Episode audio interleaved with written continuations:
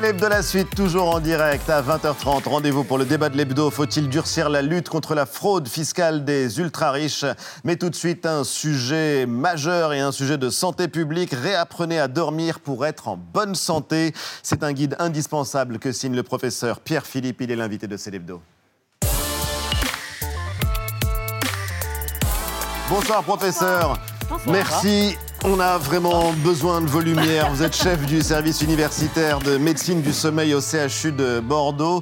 Et c'est euh, vous, le grand spécialiste du sommeil et de la psychiatrie qu'on avait envie d'entendre parce que vous publiez Réapprenez à dormir pour être en bonne santé. Et c'est un guide qui est franchement indispensable entre ceux qui dorment trop peu, c'est le cas d'Eva, entre ceux qui n'ont pas besoin de sommeil, comme euh, Jean-Michel. Je dors trop, moi. Mélanie?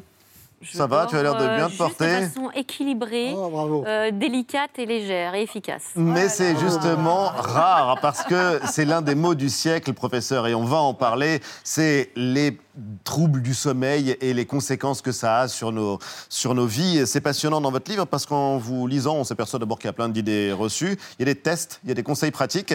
Et. Euh, dormir, a priori, ça devrait être aussi normal, enfin, en écoutant Mélanie, que respirer, dormir, boire et pourtant, on a besoin de réapprendre à dormir. En fait, ce livre, c'est la suite de mon premier livre qui s'appelle Antifatigue, qu'on avait écrit pendant la crise du Covid, où on était enfermés. Donc, en fait, on a monté des observatoires pour surveiller les gens. Et puis, grâce au pouvoir public, à Santé publique France, on a mis en place un observatoire qui s'appelle Covid-Prev, où tous les trois mois, en fait, on fait un petit baromètre où on demande aux gens euh, est-ce que vous êtes anxieux Est-ce que vous êtes déprimé Est-ce que vous avez envie de vous suicider Et comment vous dormez et en fait, on s'est rendu compte qu'il y a à peu près 71% des gens qui ont des plaintes de sommeil, 26% qui sont anxieux, 18% qui sont dépressifs. Ça, veut dire, qu'on est en train de retourner le regard qu'on avait sur le sommeil, parce qu'auparavant, on pensait que le, sommeil, c'était une conséquence de tous ces problèmes de stress psychosocial. Et en fait, maintenant, on pense que la santé mentale, c'est plutôt quelque chose qui dépend de trois piliers que vous connaissez bien, qui sont euh, la nutrition, l'activité physique et surtout le sommeil. Et on va en parler, parce que ce qui est incroyable dans votre étude, c'est que vous découvrez que près de 60% des Français pourraient être considérés par les troubles du sommeil. 60% de la population, c'est quand même assez considérable, avec des degrés évidemment très très différents. On va en parler. Vous dites donc euh, qu'il y a trois piliers du sommeil, régularité, durée, qualité. Explication? Ben, en, fait, euh, peut-être pour des raisons un peu commerciales, on s'est beaucoup attaché à la durée du sommeil. Alors, bon, quand vous vendez des médicaments pour faire dormir, c'est une bonne idée de dire que la durée du sommeil, c'est très important. Oui. En fait, c'est un peu plus fin que ça. C'est-à-dire que ce qu'on a vu, par exemple, avec le Covid, c'est que euh, l'émergence des réseaux sociaux, de, Netflix, le télétravail, a profondément perturbé en fait la régularité. C'est-à-dire que font les gens ben, Ils se couchent tard le soir et la semaine ils se lèvent tôt pour aller bosser nous y compris. Et euh, le week-end, ben, assez naturellement, ils rebondissent. Donc qu'est-ce qu'ils font? C'est ils gardent un horaire de coucher tardif et ils se lèvent plus tard. Donc en fait, ils récupèrent une dette, mais ils perturbent complètement leur horloge biologique. Et donc le problème, c'est ce qu'on appelle le jet lag social, c'est la régularité. Le jet lag social, comme on parle de jet lag quand on vient d'un pays très éloigné en avion. exactement. Et donc le, premier message de Réapprenez à dormir, c'est évaluez-vous. On, a mis en ligne un compte Instagram et TikTok où on peut télécharger des petits agendas qu'on a mis au point avec mon unité CNRS. Et la première chose qu'on dit aux gens, c'est déjà regardez comment vous dormez. Il y a des flashcodes, il y a des tests, donc on peut très facilement le faire. Même si vous n'achetez pas le livre. Oui. Non. Pas forcément, en, on, fait un petit peu plus fin que ça. En fait, si vous voulez, ce qui fait que vous vous endormez bien, c'est le nombre d'heures que vous êtes resté éveillé. Donc si vous vous levez tous les jours à la même heure, assez naturellement, vous allez avoir à peu près au même moment une bonne pression. Si on veut délivrer des messages simples, vous, vous, peut-être, vous et moi, peut-être un hein peu plus, mais hein parce qu'à partir d'un certain âge, on commence à, avoir un peu moins de pression de sommeil. Euh, Jean-Michel a été matinalier, il a été matinalier pendant des années. vrai En gros, l'idée, si vous voulez, c'est qu'il faut 17 heures de veille. Donc en gros, vous vous, levez, vous vous levez à 7 h du matin, vous ne vous couchez pas avant 23 h. Vous vous levez à 8 h du matin, vous ne vous couchez pas avant minuit. Si vous faites ça, vous avez une grosse... Pas tous égaux face au sommeil. Quand on parle de moyenne, est-ce qu'il y a une durée optimale ben, de sommeil? En gros, c'est comme si on disait aux gens qu'est-ce qu'il faut manger? Combien il faut manger Bon, ça dépend de votre taille, de votre musculature. Mais en gros, ce qu'on peut dire, c'est en dessous de 7 heures, ça tire. Quoi. C'est-à-dire, essayer de respecter 7 heures. Ouais. par bah. nuit, c'est mieux par nuit. Non, mais vous avez raison. Non, Non, mais- non, non, mais non, je- non, je mais le dis, c'est mais pas mauvais d'accord. commentaire parce qu'il y a pas oui, mal de gens qui font des siestes, mais en, gros, en gros, si vous voulez, euh, 90% de la population rentre 7 à 9 heures, qui est est dans 7 à 9 heures. Oui. Et nous, les messages de santé publique simples, c'est euh, ben, euh, 7 x 7, 49, 7 heures de sommeil, 7 nuits par semaine, bah bene. Voilà. Voilà. 7 x 7, 49, ça c'est facile, c'est la table de peu- multiplication. C'est à peu près Ouais. retenable. Mais on peut le retenir effectivement. Et c'est vrai qu'on l'a tous fait, dormir 12 heures le dimanche pour récupérer les heures de sommeil euh, qu'on n'a pas eu pendant la semaine et ce qu'on appelle la dette de, de sommeil. Ça, ça marche pas. Alors, en fait, c'est que ça vous fait boiter en permanence. Parce que si vous vous réveillez à 11h du matin, que vous voulez aller vous coucher à 22h30 pour attaquer le matin à 6h, c'est juste impossible. Si vous vous levez à 7h du matin et que vous voulez coucher à 23h30, ça va bien parce que vous avez vos 17h.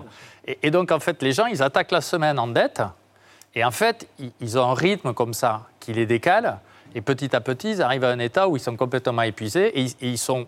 Un des premiers principes de, du, du livre, c'est de savoir quelle est la durée idéale de sommeil. On, on a fait des posts sur TikTok, Ouais. un million de, de vues. On était sidérés. La question, c'est quelle est la durée idéale de sommeil? Ben, En fait, si vous variez entre la semaine et le week-end, c'est-à-dire que vous faites 6h30 la semaine, 9h30 le week-end, ben, vous ne savez pas, ou plutôt vous avez tendance à dire il me faut 9h30. Alors que ce n'est pas vrai, en fait. Avec 7 heures, si vous l'avez tous les jours, ça va beaucoup mieux. Donc, l'idée, c'est reprenons les rythmes et puis évaluons-nous et, soyons un peu à l'écoute de notre corps. quoi. Pourquoi est-ce que ça dépend des âges de la vie?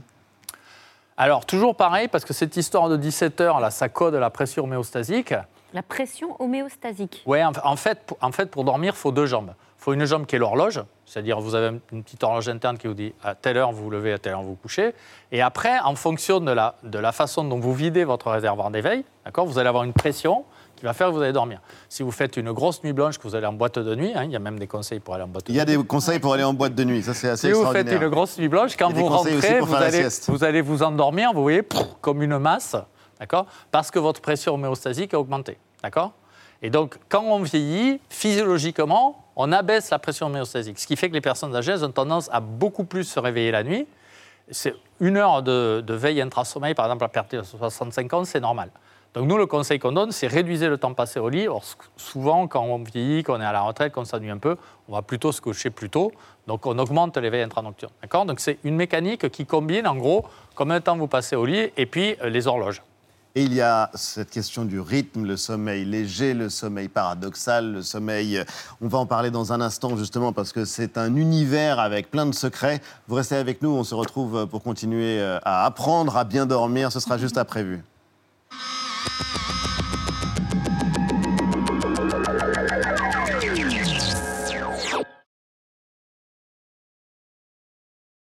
Un militant d'extrême gauche lance un cocktail Molotov sur un policier.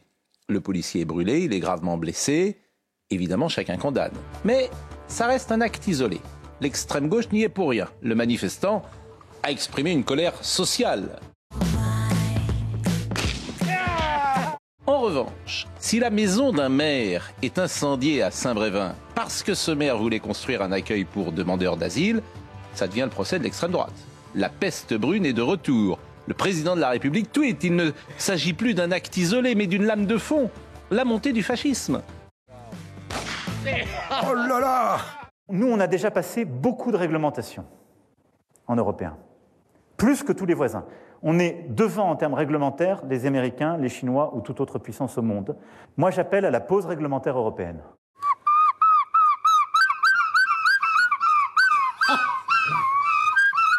Les Français demandent une pause sur la mise en œuvre de la réforme des retraites. Macron leur propose une pause sur l'écologie.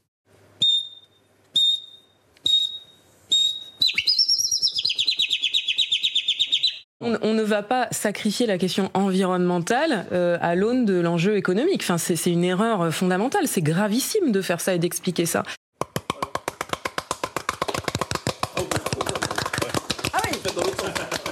Emmanuel Macron, là, en ce moment, ce qui est frappant pour tous ceux qui le rencontrent euh, et qui nous racontent tous la même chose, euh, c'est son contentement de soi. C'est-à-dire que non seulement il n'est pas accablé, non seulement il n'est pas abattu, non seulement il n'a pas le genou à terre, mais ceux qui le voient disent qu'ils ne l'ont jamais vu aussi content de lui, aussi sûr de lui. C'est un psychopathe. Un psychopathe. Et honnêtement, pour ceux qui quittent son bureau, c'est quelque chose d'extrêmement étonnant. C'est-à-dire qu'il nous, il nous raconte ça en ne comprenant même pas comment ce président-là, après cinq mois de contestation tonitruante, violentissime, dangereuse, périlleuse, enfin, politiquement, eh bien, il peut être dans cet état de satisfaction de soi-même. Moi, j'adore cette phrase de, Voltaire. C'est la, la dernière chose que je garde de lui, c'est le doute est un état mental désagréable, mais la certitude est ridicule. Les scientifiques ont, évalué l'humidité des sols dans une multitude de, pays. Ils constatent que sur un cinquième de, ces terres, les teneurs en eau sont euh, anormales par rapport euh, au passé et un niveau d'anormalité qui est tel que les, euh, les scientifiques parlent d'une nouvelle limite planétaire franchie au même titre que le réchauffement climatique, l'érosion de la biodiversité.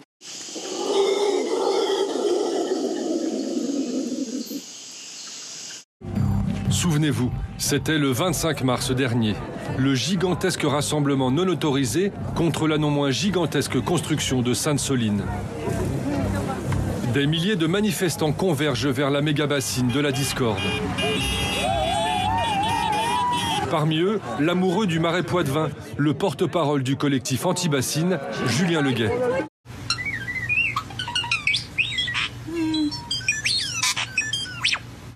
Ah ben, euh, là, il y a cinquantaine, 60 tracteurs qui sont là. Rien que ça, c'est une image très forte. Ça veut dire que c'est bien les paysans et le peuple contre l'agro-industrie. Non, c'est fini ce système-là. Place à la vie. Mais le braquage d'un fast-food tourne au drame à Villeurbanne, près de Lyon. Un employé a été tué alors qu'il voulait s'opposer à un malfaiteur. L'enquête ne fait que commencer, Mathias, mais, c'est vrai que ce drame, cette affaire, euh, nous fait penser à d'autres affaires emblématiques de, personnes qui ont cherché à, à rendre justice eux-mêmes, en fait. La libération de deux Français détenus en Iran, un retour qui se déroule actuellement au Bourget. Benjamin Brière et Bernard Félan retrouvent leurs proches après des négociations discrètes entre Paris et Téhéran. Affaibli et amaigri par une grève de la faim, voici les premières images de Benjamin Brière à gauche et Bernard Félan, désormais libre et soigné sur le sol français. Le voyageur français de 37 ans a été détenu trois ans. Il avait été arrêté alors qu'il réalisait un tour du monde en van. Je suis dans les, dans les montagnes de ouf. Accusé d'avoir pris des photographies de zones interdites avec un drone dans un parc naturel iranien. Acquitté par la justice iranienne le 15 février dernier, il restait pourtant détenu.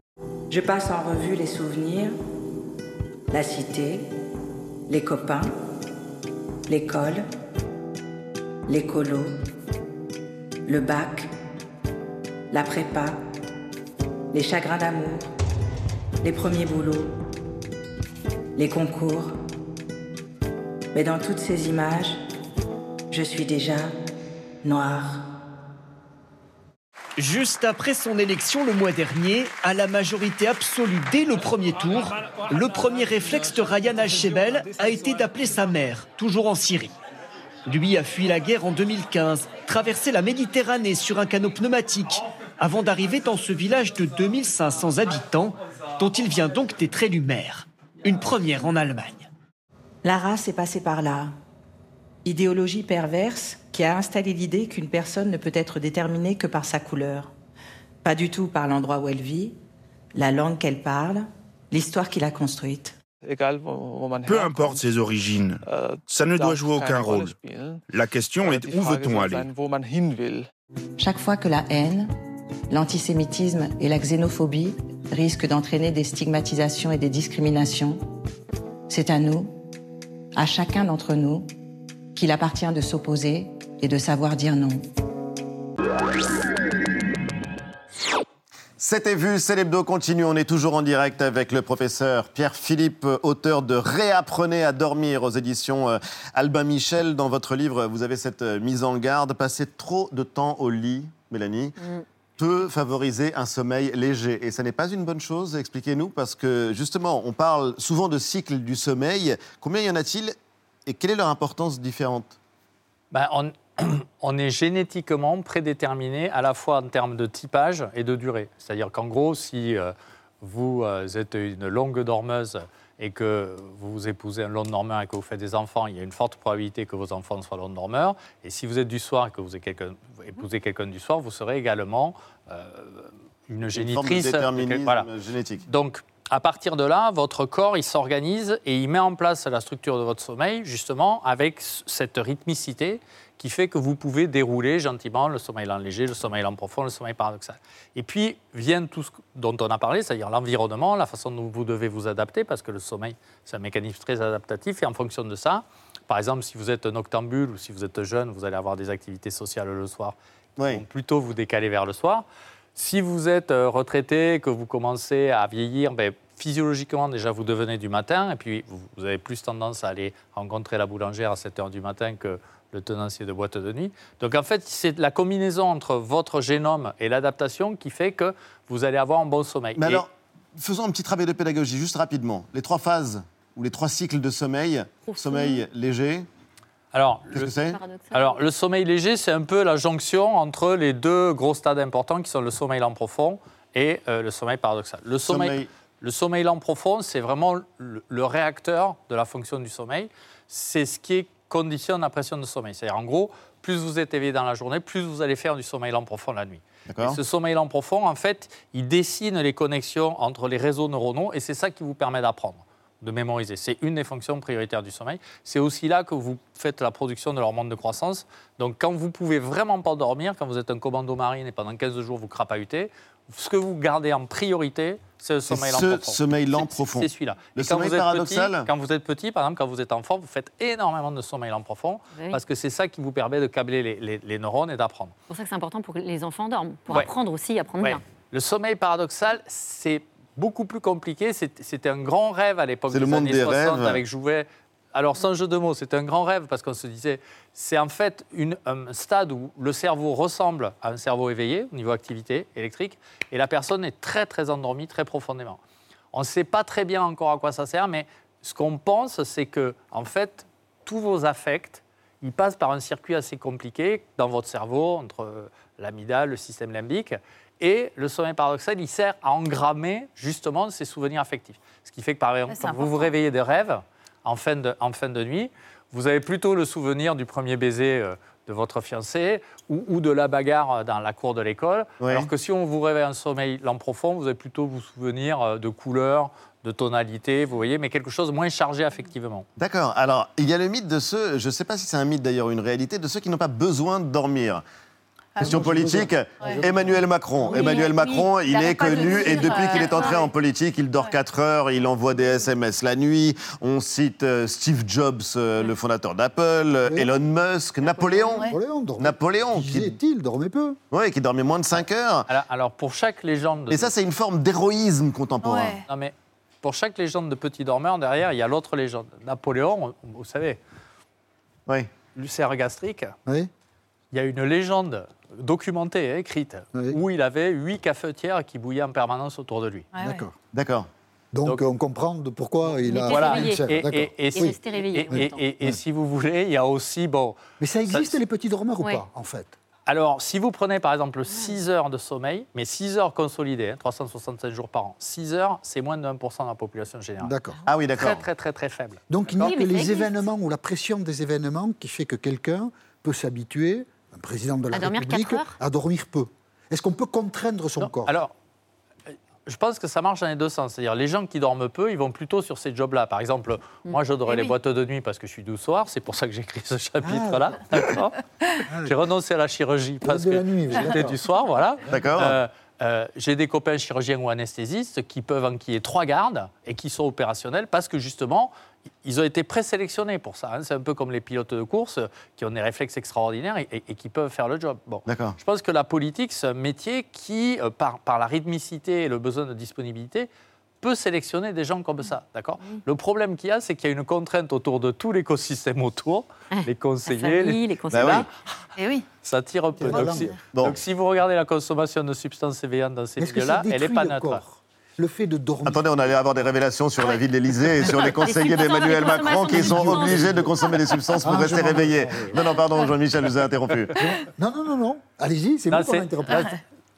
Non, c'est une mauvaise idée de ne pas dormir. D'accord. Ouais. D'abord parce que ça fait prendre du poids, après parce que ça augmente le risque cardiovasculaire, et, puis surtout, Ouais, ça altère ouais. les- les- les- les- Ouais, d'accord. le pronostic psychiatrique. Ouais. Et la mémoire, vous peu. disiez. La ouais, mémoire, non, mais c'est- très intéressant, puisque il y a toute une partie de- d'en- de- d'engrammage de ce qui s'est passé dans la journée aussi, et donc de- de- de- de- Si on d'entraînement de la si on mémoire. fait des siestes, par exemple, quand on révise, moi je faisais des siestes quand je, quand je planchais mon internat, on augmente ses capacités mnésiques. On a fait Mais des essais. Bah, la preuve, vous avez réussi, vous êtes professeur Donc, de faire médecine. des siestes, faut faire des siestes pour devenir Oui, mais professeur alors de quand vous médecine. parlez de sieste, peut-être qu'il faut préciser combien de temps il faut dormir pour une sieste. C'est pas l'histoire. Oui, parce qu'il y a différents types de siestes. Ouais, non, mais c'est Ouais, Il y a- important. il y, a- il il trois siestes, je dis dans le livre. Ouais.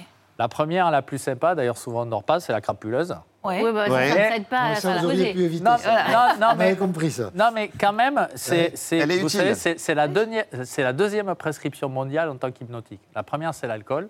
La deuxième, c'est, C'est le auto sexe. ou hétérosexe. Ouais. Donc c'est bon Ah de le oui. rappeler. Si, si, si vous vous embêtez dans le lit que vous ne savez pas quoi faire, bon, c'est une petite Vous suggestion. pouvez faire ça. d'accord. Voilà. Le- et, et quand on a fait ça, ça facilite l'endormissement. Le- la deuxième euh, sieste, c'est une sieste un peu routinière, plaisir, qu'on peut faire si on n'a pas de problème la nuit. C'est-à-dire, c'est un peu, vous rentrez dans une pâtisserie, vous voulez un éclair au chocolat, ils sont vraiment sympas, vous en achetez deux. Si vous êtes mince, en forme, autour de la table, pas de problème. Si vous avez une petite surcharge pondérale, mauvaise idée. Si vous dormez pas bien la nuit, que vous réveillez la nuit, sieste très très très mauvais. Et après, il y a euh, la sieste euh, version politique, c'est-à-dire que vous dormez 4 heures ou 6 heures la nuit, vous êtes en pression non-stop. Là, vous allez recharger la batterie. C'est Léonard de Vinci qui peignait avec les siestes polyphasiques parce qu'il avait. Alors ça, c'est incroyable. euh, Racontez-nous ça. Léonard de Vinci, euh, c'est un génie, mais alors il avait un rythme de sommeil qui est Particulier. assez génial aussi. Mais en fait, il- donc, quand il peignait ses fresques ou, ou- ou des tableaux très très importants, il peignait pas tout seul. Ils avaient des gens, et Oui. ils, ils faisaient le sketch, le, Mm. le- le- le schéma initial, et après ils avaient des gens qui travaillaient. Sauf qu'ils étaient en permanence sur la construction globale. Donc en fait, lui, il avait une idée géniale. Il disait, je vais faire des siestes polyphasiques. Et donc il répartissait son temps de sommeil comme ça, et il ouvrait l'œil, il regardait où en était le, le, le schéma. 3 minutes. Voilà, et, et en fait, en faisant ça, on optimise, on peut même réduire un peu la durée. hein. C'est les techniques commando, c'est-à-dire que vous pouvez tenir à 6h30 euh, en continu comme ça, en faisant euh, 3 fois 2 heures. qu'il faut un navigateur. Mais bon, Ouais. c'est un peu comme si vous mangez euh, que des barres chocolatées toutes les 6 heures, à un moment donné, Ouais. ça pique un peu. Comme on dit. Et puis tout le monde n'est pas Léonard de Vinci. En revanche, tout le monde n'est pas non plus Jean-Michel Apathy, grand sportif. Et Jean-Michel, est-ce que c'est bien de faire du tennis le soir, par exemple? Ah, moi, je joue que la journée, mais allez-y. Eh bien alors justement, c'est une très bien? bonne chose. Ouais. Non. Mais- mais Pourquoi? pour pour s'endormir, il faut refroidir son corps. Ouais. Donc, si vous faites du sport, vous allez lever votre corps, donc techniquement, vous allez décaler votre sommeil. Alors, il y, y a des techniques ponctuelles qu'on donne. Par exemple, si vous prenez de la mélatonine, c'est une hormone assez particulière qui recycle qui recale l'horloge et ça refroidit le corps. Donc, pour des gens qui ont vraiment besoin de faire du sport et qui sont sous pression, on leur dit prenez de la mélatonine, ça va faciliter l'endormissement. Autrement, la bonne idée, c'est quand même plutôt de faire le sport le matin, Le matin, parce que c'est ça qui va entraîner l'horloge. et Qui... Mais encore une fois, on, on peut faire ce qu'on veut quand on a un bon sommeil. Bien sûr. Le message, c'est identifier quand ça ne va pas et revenez sur les fondamentaux, régularité. Et savoir justement repérer quand ça ne va pas et savoir quand ça devient un vrai problème. Compte Instagram, Exactement. agenda, pr.philippe. Et avec euh, le flash code, c'est très facile. on Le CBD est le très à la mode, professeur. Le CBD est très à la mode. Ouais. Euh, Est-ce que ça facilite vraiment le sommeil? CBD. Alors, le CBD, le- c'est-à-dire le- euh, c'est un du dérivé cannabis. du, THC qui n'a pas les effets euphorisants. C'est-à-dire, en gros, c'est la même, oui. c'est la même du famille. cannabis, c'est ça? Oui. En fait, c'est la même famille euh, de, de- moléculaire, sauf qu'elle a une propriété particulière qui est qu'elle n'a pas l'effet euphorisant qu'a le THC. Et elle a surtout une action sur euh, la douleur, elle est très efficace sur la douleur, et sur l'anxiété. Donc en fait, ça aide les gens qui sont douloureux ou qui sont anxieux. Mais par contre, on a fait plusieurs essais, je les cite puisqu'il y a pas mal de références scientifiques dans le livre. Oui. Si vous le donnez à un sujet sain, ça n'augmente pas du tout la durée de sommeil. Ok. D'accord. Donc ce n'est pas un hypnotique. Ça ne fait pas en propre augmenter la durée de sommeil. Par contre, ça aide les gens qui ont mal. Donc l'idée, c'est de s'auto-évaluer. Si vous avez mal ou si vous êtes anxieux, ça peut un peu aider. Et puis le THC est interdit en France, il faut le rappeler également. Eva, que faire contre le ronflement? C'est un vrai problème. Mais oui, parce Pas que- pour ceux qui ronflent, En mais fait, pour ceux va- qui on sont. euh, mais chaque page, euh, Pas loin. Côté du ronfleur. chaque côté page du ronfleur, du ouais. livre euh, nous concerne ou concerne la personne euh, qui est à côté de vous. Et par exemple, sur le ronflement, je ne parle pas de vous, Jean-Michel. Deux questions, On professeur. ne veut rien savoir de vos nuits, hein, attention. On n'est pas là pour rentrer dans la vie privée. hein. Deux questions. Un, pourquoi l'alcool provoque des ronflements? Et deux, est-ce qu'il est vrai que les hommes ronflent plus que les femmes? Ça oui. Ah non. Voilà. Professeur de médecine, bien sûr, une grande psychiatre et spécialiste du sommeil, Mélanie la- Un, l'alcool. L'alcool, c'est un myorelaxant extraordinaire. C'est-à-dire, Vous savez, il y, y a des gens ivres comme ça qui tombent et euh, ils se font pas mal et on ne comprenait pas pourquoi. En fait, parce qu'ils sont mieux relaxés est bon, ouais. et en fait, ils se blessent moins que quand ils sont contractés. Donc, c'est un mieux relaxant. Si vous relâchez les muscles du cou, la langue va basculer en arrière, ça va vous faire ronfler. D'accord. Et après, pour la question du ronflement, ben, euh, en fait, euh, quand on est jeune, on est très différent hommes et femmes. Quand on se rapproche de la cinquantaine ou de la soixantaine, nos hormones s'équilibrent. Ah. Donc, après la ménopause, en fait, il y a le même pourcentage, presque le même pourcentage de ronflement entre les hommes et les femmes. Mais sinon, avant, c'est plus les hommes. Ouais, Avant, c'est plus les hommes, mais ça dépend aussi de la forme du visage, et ça, il faut Ouais, le c'est lire. la pour- testostérone, c'est la testostérone surtout qui fait gonfler les muscles. Et c'est pour ça que les hommes ont, ont- ont des voies aériennes plus étroites que les femmes. Les femmes, souvent, sont plus euh, larges en bas, et les hommes, ils ont plutôt une adiposité qui est sur les épaules. Et puis, alors, il faut parler, évidemment, professeur, des maladies qui sont liées au sommeil. Ça, c'est important. Oui, il y a des maladies. euh, Alors, il y a l'apnée du sommeil dont vous parlez dans, dans le livre, qui consiste à arrêter de respirer. Alors, ça peut aller de quelques secondes à quelques minutes. Euh, et donc, euh, quitte à s'étouffer, en effet, tu peux tester, mais quand même, ne va pas jusqu'à t'étouffer euh, pour euh, ce test en plateau. Euh, et tout ça, c'est endormant. Évidemment, on ne sait même pas qu'on s'arrête de, parfois de, de respirer.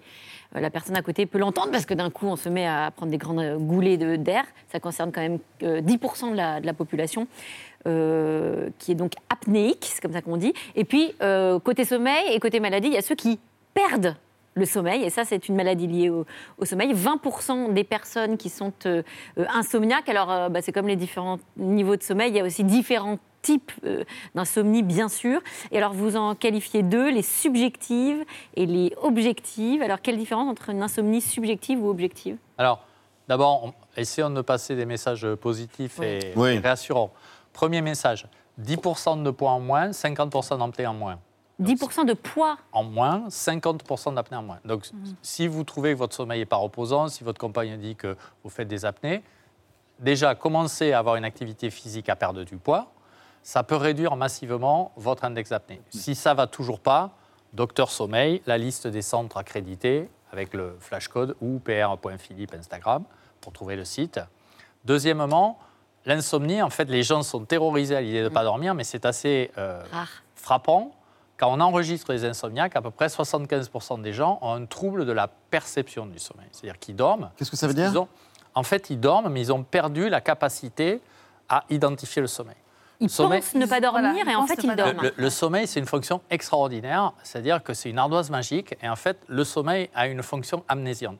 C'est-à-dire que physiologiquement, on se réveille 5, 10, une demi-heure, une heure dans la nuit, en fonction de l'âge. Mais par contre, quand on se radore, il y a un effet ardoise magique, et si le temps n'est pas trop long, on dit super, j'ai super bien dormi. J'ai bien dormi. Ça veut dire que les bons dormeurs, ils surestiment leur durée de sommeil. On a fait des études comme ça assez amusantes avec des collègues canadiens, où les bons dormeurs, ils, ils dorment 6h50 et ils disent Ouais, j'ai dormi 7h40.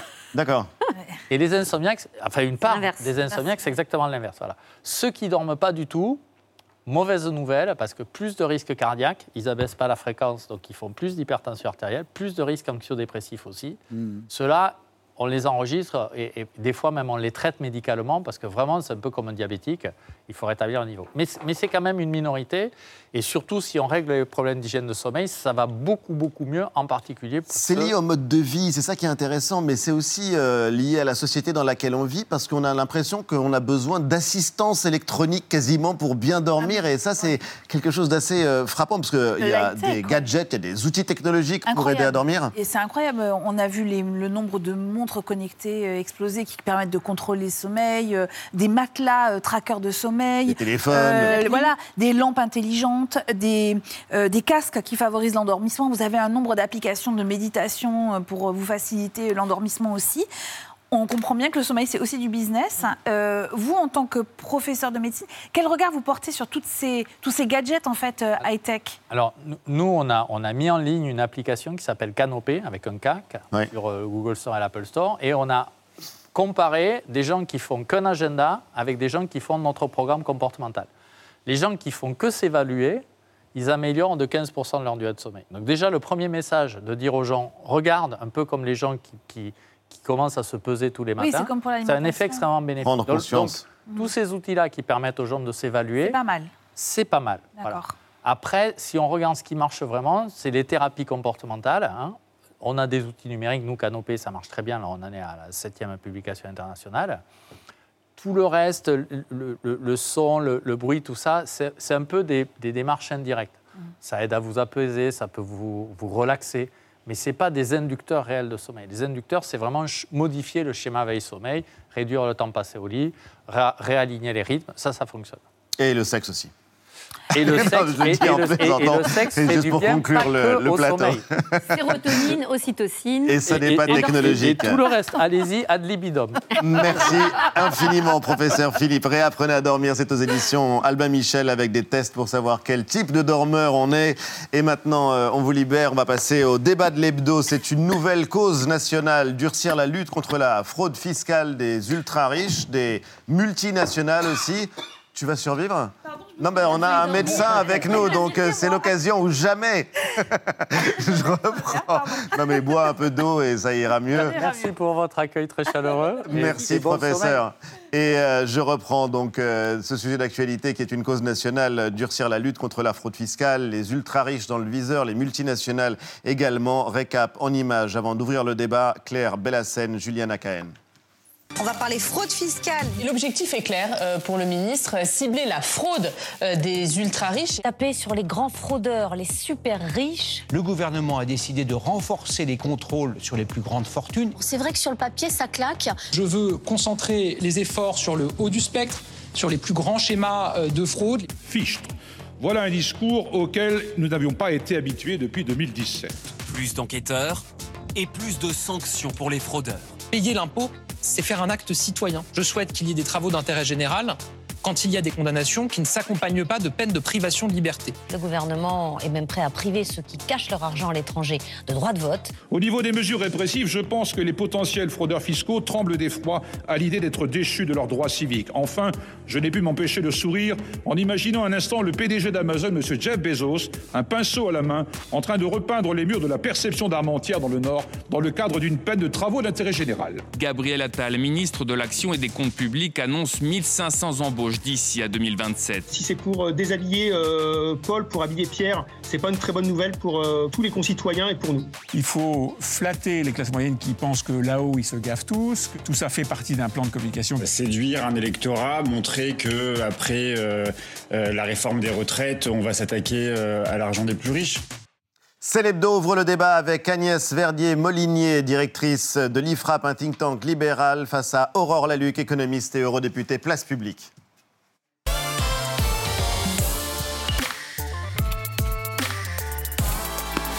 Bonsoir.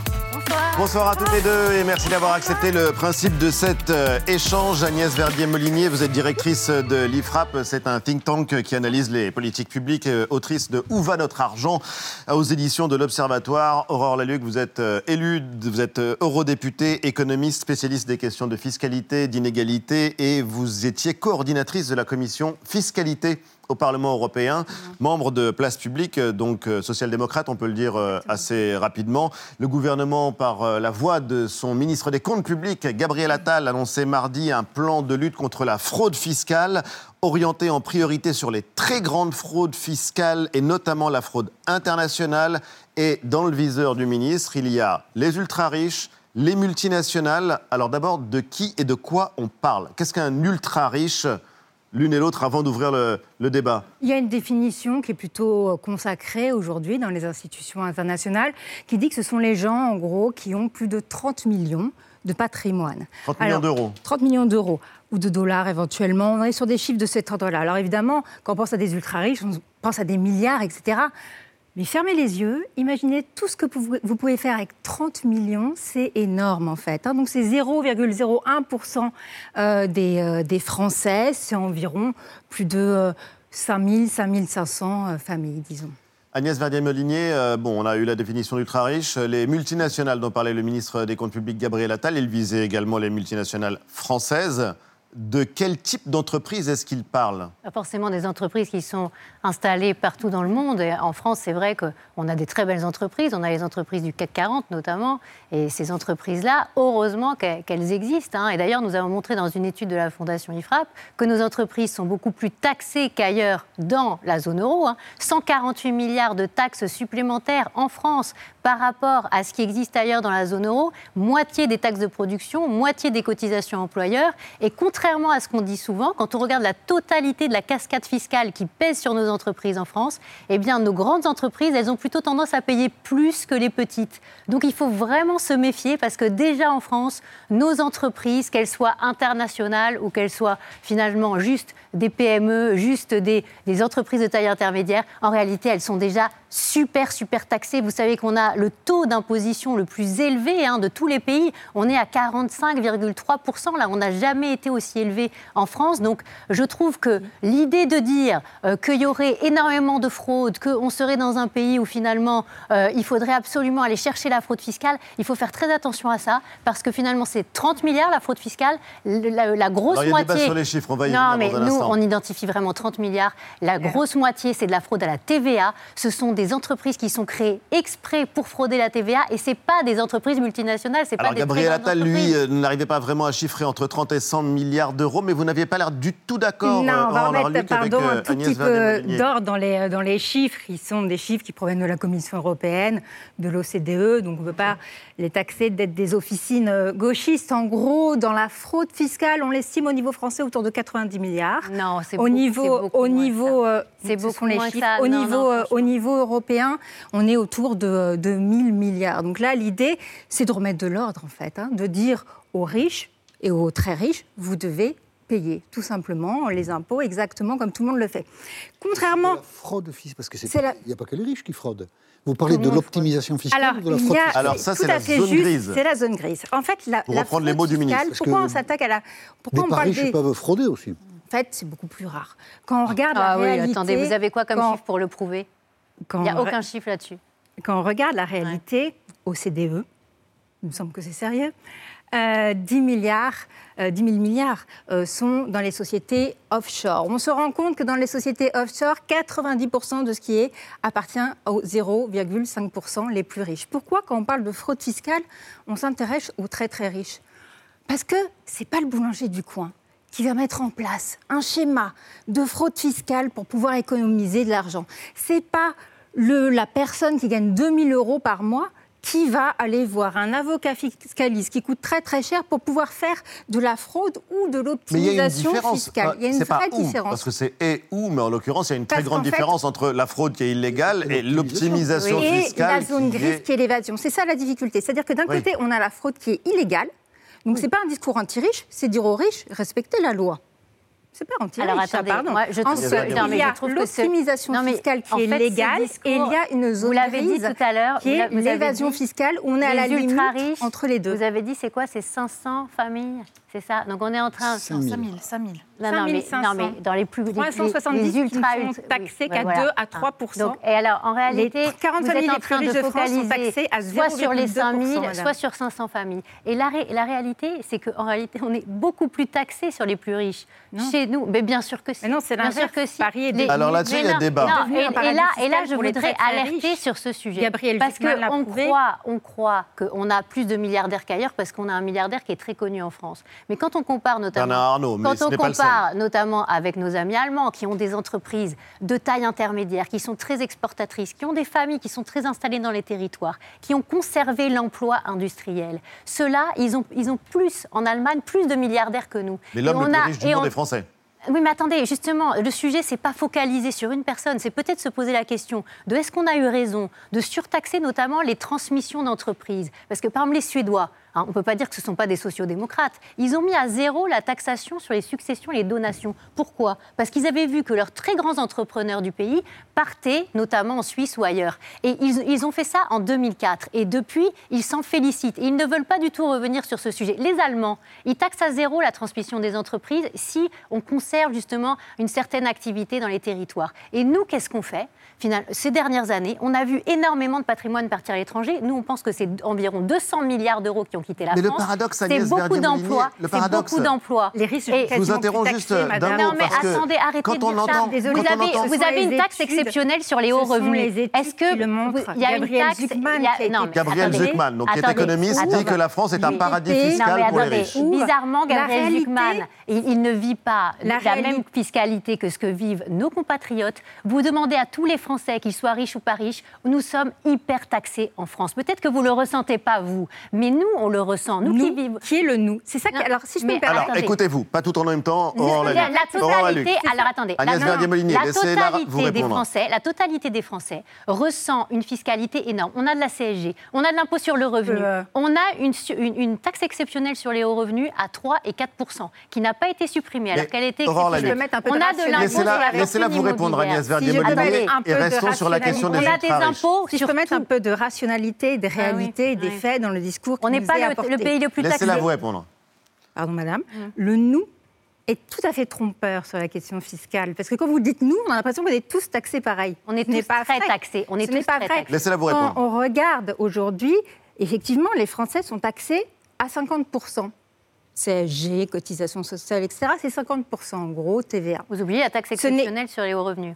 Ce n'est pas le cas des très riches, qui sont taxés en moyenne à 25% et sur l'impôt sur le revenu à 2 à 3%. En fait, la mondialisation et l'idéologie néolibérale dominante des dernières années a créé deux espèces de systèmes parallèles. D'un côté, il y a les PME, les TPE, les salariés qui doivent payer l'impôt. Et de l'autre côté, il y a les ultra-riches, les grandes entreprises qui peuvent s'extraire de l'impôt. Et c'est pour ça qu'à la Mais alors, expliquez-nous comment, parce que c'est vrai que c'est contre-intuitif. Mais- Comment est-ce que les plus riches ou comment est-ce que les plus grandes entreprises réussissent à payer paradoxalement, proportionnellement, moins d'impôts que les classes moyennes, par exemple? Possibilités. Je le dis juste parce que Gabriel Attal, en présentant ce plan, a dit qu'il s'agissait d'un enjeu de cohésion nationale et qu'il fallait alléger la pression sur les classes moyennes. Donc on parle vraiment de quelque chose qui concerne le vivre ensemble. Deux possibilités. Soit parce que la fiscalité est tout à fait euh, avantageuse pour les très riches, ce qui est aujourd'hui le cas en France. Donc il y a tout un schéma légal qui existe. Soit vous faites de l'évasion fiscale ou de la fraude fiscale. Là, c'est les Pandora Papers, c'est les LuxLeaks, c'est tous ces scandales financiers Alors, qui ont été découverts. Et c'est pourquoi, c'est pourquoi il y a eu un accord au CDE. Encore une fois, on Donc pas entre les des pays les plus développés de la planète. Tous les pays, 139 pays, qui ont dit accord international sur la taxation minimale des multinationales. Pourquoi? Parce que la PME du poids, elle est taxée à 20-25%, pendant qu'Apple est taxée à arrêtez, 0,01. Arrêtez, on a tous Et les chiffres que toute la fiscalité. Vous regardez pas toute la fiscalité. C'est pour ça que vous prenez, en place quand vous prenez, vous prenez- les micro-entreprises, la totalité de la fiscalité, ça fait 26%. Et nous, la, PME. totalité de la fiscalité des grandes entreprises, c'est 31%. Donc arrêtons d'opposer les petits et les gros, etc. Tous les entrepreneurs de France devraient travailler dans la même direction. Non, mais c'est vrai que les taux d'imposition ne sont pas les mêmes partout. Qu'est-ce que vous pensez? Juste d'un mot, laissez-moi juste vous poser une question. Qu'est-ce que vous pensez de la proposition de Gabriel Attal, puisque ça n'est pas un problème qu'on peut résoudre à l'échelle nationale, de créer quelque chose comme une COP fiscalité, comme il y a une COP climat, pour Alors, harmoniser la, fiscalité sur les extrêmement- plus riches et les extrêmement multinationales. dommage qu'on ait lâché l'idée de la lutte contre la fraude sociale. Parce qu'on a une énorme lutte contre la fraude fiscale déjà, on a beaucoup de contrôles fiscaux. Ça, c'est un autre fait- sujet. Non mais attendez, non c'est pas un autre sujet. Parce que fraude fiscale et fraude sociale en France, c'est le même combat. Et qu'on a de l'ordre de 20 milliards de fraude sociale tous les ans, c'est tout à fait dans les mêmes niveaux que la fraude fiscale, c'est peut-être un peu en dessous, mais c'est tout à fait comparable. Il y a Et combat sur les chiffres. Attendez, attendez. Le- le- sur, sur la question de la fraude fiscale, combien de lois on a voté ces dernières années? Combien d'annonces de plans il y a eu? Combien il y en a eu sur la fraude sociale? Sur la fraude fiscale, on récupère à peu, à peu près la moitié de la fraude fiscale. Sur la fraude sociale, sur 20 milliards, on récupère moins d'un milliard. Est-ce que c'est normal? Est-ce que c'est normal que finalement, on soit tout le temps en train de dire « Ouh, la, la fraude, c'est la fraude des super riches, mais finalement, les autres, ils fraudent pas ». C'est pas vrai. Tout le monde, tout le monde a tendance, finalement, aujourd'hui, à pas déclarer des revenus. Justement, pourquoi? Pourquoi? Parce qu'il y a des aides sociales. Enfin, ceux qui il y a reçoivent des un aides salaire sociales. pas le choix. Non, mais En attendez, à la attendez. source. On a aussi, source. on a aussi beaucoup de fraudes au RSA, de parents isolés qui se déclarent isolés, qui ne sont pas isolés, qui travaillent à côté, etc. marrant, etc. Aurore d'abord. Pour en rester sur le la- plan la- de Gabriel Attal, et on a je compris que vous voudrais- critiquiez non, le, mais le plan attendez, du il y a- gouvernement. Il y, a aussi autre chose. Les 10% qui gagnent le plus en France, ils payent 70% de la recette d'impôt sur le revenu. Et, et les 10% en question, ils payent mécanique, 50, madame. Non, mais ils payent 50% de l'ensemble des impôts direct Oui, des mais ménages. ça veut dire qu'il y a une. En fait, Oui, mais ça veut dire Non, mais laissez-la vous répondre, laissez-la vous répondre. Sur votre chiffre que vous venez de donner, pardon, vous plaidez contre ce que vous êtes en train de tenter de démontrer. Ça veut dire qu'il y a une concentration des revenus. Je vais Non, vous faire une dire- démonstration. ça veut dire qu'il y a une Non, énorme bout. de l'impôt. Je vais vous faire une démonstration par l'absurde. Dans une société très très inégalitaire, imaginez, il y aurait une personne qui rassemblerait tous les revenus. Et donc oui, effectivement, cette personne paierait tous les impôts sur le revenu parce qu'elle serait la seule à avoir les revenus. Donc en fait, la démonstration que vous venez de faire, madame, c'est qu'en fait, il y a un problème de concentration des revenus et d'inégalité. Relativement sauf que, alors, attendez, sauf que vous savez qu'on rentre dans Alors, les 10% les plus riches en, France en, en- termes de revenus à ensuite- 3 800 euros par ensuite, mois. je crois que le- Donc le- le- arrêtez de, de- de jeter l'opprobre sur des gens qui payent énormément d'impôts, ce n'était qui pas qui d'eux sont qualifiés. Gabriel Attal. Non mais, Excusez-moi, euh, non, mais- mais alors il parle de qui? Sur la COP fiscalité, quand même. Oui. C'est très curieux d'entendre un ministre français réclamer une COP fiscale. Parce que c'est un vieux serpent de mer en Europe. Si on harmonisait la fiscalité, on ne le ferait pas sur la base du pays qui a le plus de fiscalité, la France, mais plutôt sur la base des pays qui en ont le moins. Et donc entendre un ministre français dire il faudrait qu'on fasse tous pareil, je pense que ça coûte que la France en est incapable. Donc Ça veut dire qu'on baisserait c'est- la fiscalité c'est quand de même un 50 peu milliards. démago et pas très sérieux de dire ça.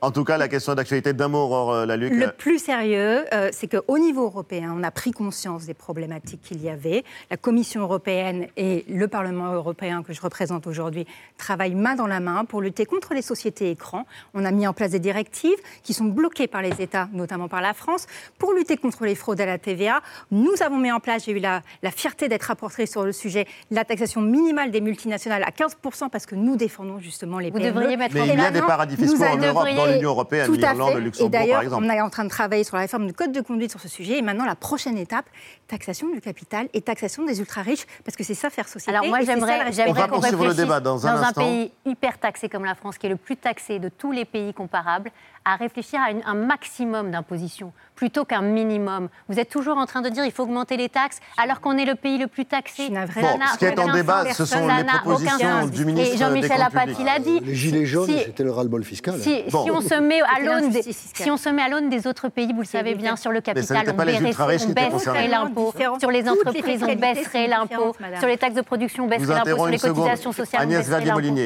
Écoutez-vous. Et d'abord, comme chaque semaine, pour comprendre l'actualité, on regarde dans le rétro. Eva, c'est déjà vu.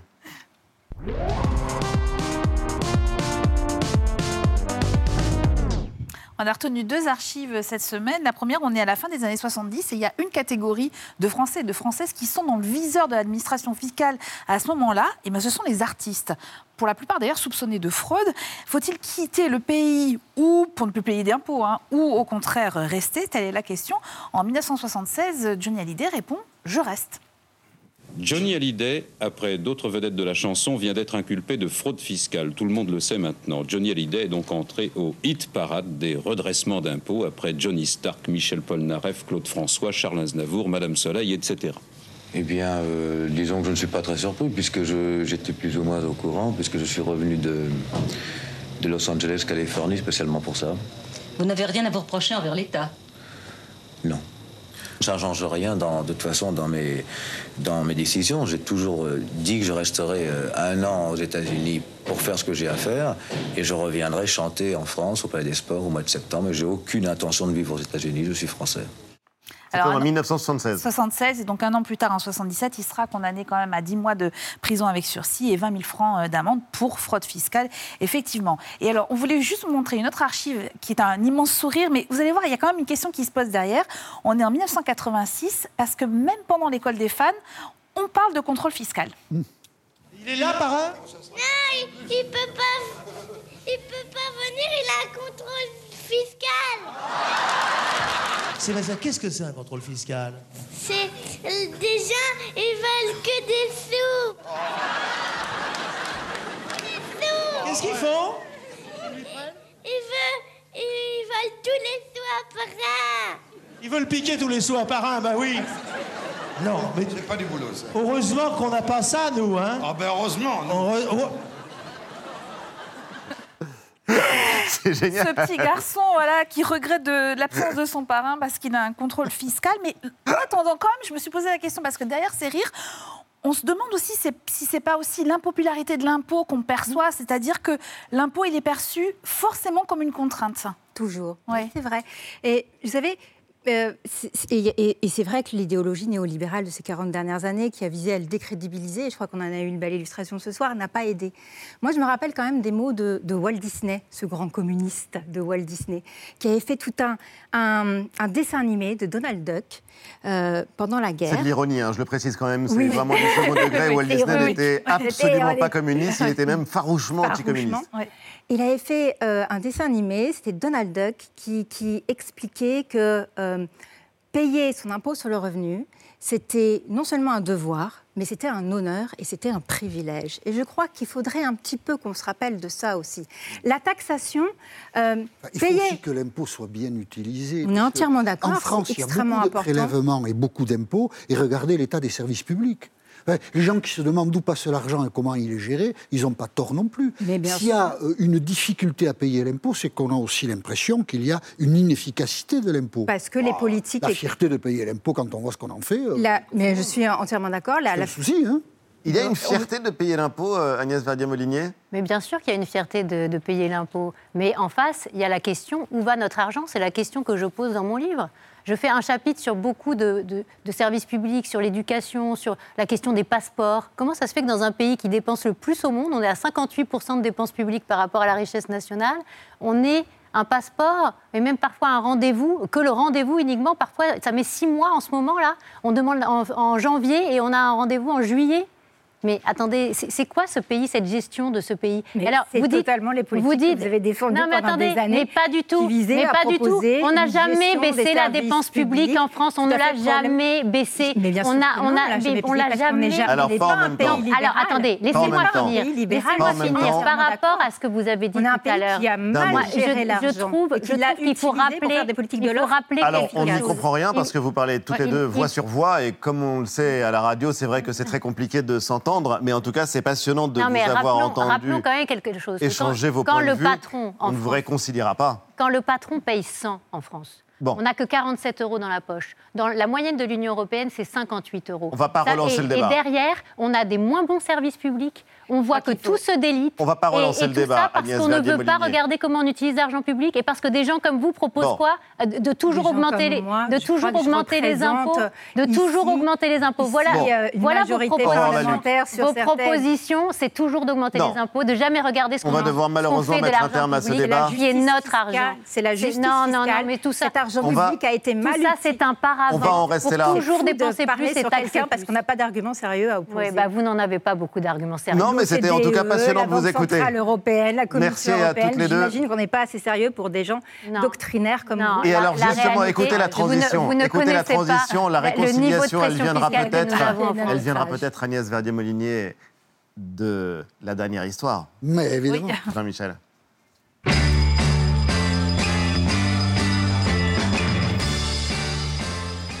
L'Assemblée nationale a voté 130 voix contre 109 et donc, après cette proposition de loi, il faut aussi que le Sénat l'examine, l'accrochage des drapeaux européens sera obligatoire sur le fronton des mairies en France, des communes de plus de 1500 habitants. Le débat n'a pas été facile. Certains parlementaires ont estimé que c'était un gadget et d'autres, par exemple, Jean-Philippe Tanguy, député du Rassemblement national, a estimé que le drapeau européen ne représentait rien, qu'il n'y avait aucune histoire et aucun symbole derrière ce drapeau, qu'il aille donc le dire à Kiev, sur la grande place de la ville, et il verra ce que les Ukrainiens lui répondront. Regardons le drapeau européen.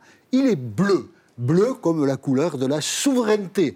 On dit ceux qui l'ont euh, mis euh, euh, dans toutes les institutions européennes à partir de 1986. Et les étoiles sont jaunes parce que le jaune est réputé être la couleur de la paix, la couleur de l'or, et c'est quelque chose qui traduit, euh, je- j'en j'en cherche mes mots, l'idéal que nous recherchons. Et donc le drapeau européen, tel qu'il est là, ce sont des étoiles. À l'origine, les créateurs ont voulu mettre des anneaux, mais ça rappelait l'esclavage, ont objecté certains, et donc c'est devenu des étoiles. Tel qu'il est, ce drapeau, il est parfois critiqué. On a vu, par exemple, Jean-Luc Mélenchon, quand il est entré dans l'hémicycle de l'Assemblée nationale, c'est en juin 2017, il venait d'être élu député pour la première fois à Marseille, il a vu le drapeau européen, dans l'hémicycle. Et il a dit, mais qu'est-ce que c'est cette bondieuserie? La Vierge Marie n'a pas sa place ici. Alors, beaucoup se sont étonnés, mais enfin, Jean-Luc Mélenchon raconte n'importe quoi. Non, Jean-Luc Mélenchon fait référence effectivement à une iconographie religieuse qui montre la Vierge Marie, on va le voir, avec la tête auréolée de 12 étoiles, symbole de la perfection. Et sur le drapeau européen, il y a bien 12 étoiles. Donc il y a comme un acte manqué sur cette vieille terre aux racines chrétiennes, puisque le drapeau européen reprend un peu de cette imagerie religieuse. Et Marine Le Pen, c'était à la fin de l'année 2021, s'est émue du fait que la République ait mis sous de Triomphe, le 31 janvier, les 31 décembre et le 1er janvier, le drapeau européen, le drapeau français avait disparu, et Marine Le Pen a dit que c'était une insulte aux enfants de la France qui étaient morts pour la France. C'est un peu exagéré. Le drapeau européen, on peut le mettre sous l'Arc de Triomphe sans manquer de respect à ceux qui ont défendu la patrie. Il est beau ce drapeau, et donc bientôt peut-être, il sera de manière obligatoire sur la façade de toutes les mairies. L'Europe, c'est peut-être un sujet qui vous réconcilierait. En tout cas, la. France, bravo à Teddy Riner qui lui porte très haut les couleurs du drapeau français avec euh, son 11e titre mondial, le retour du roi. On le félicite en tout cas très chaleureusement. Merci infiniment à toutes les deux d'avoir accepté euh, le principe de ce débat. Merci les amis, merci, à vous de nous avoir suivis. Lundi 19h, vous retrouverez Anne-Elisabeth Lemoine et toute la bande de C'est à vous. Quant à nous, on vous donne rendez-vous samedi prochain, 19h sans faute.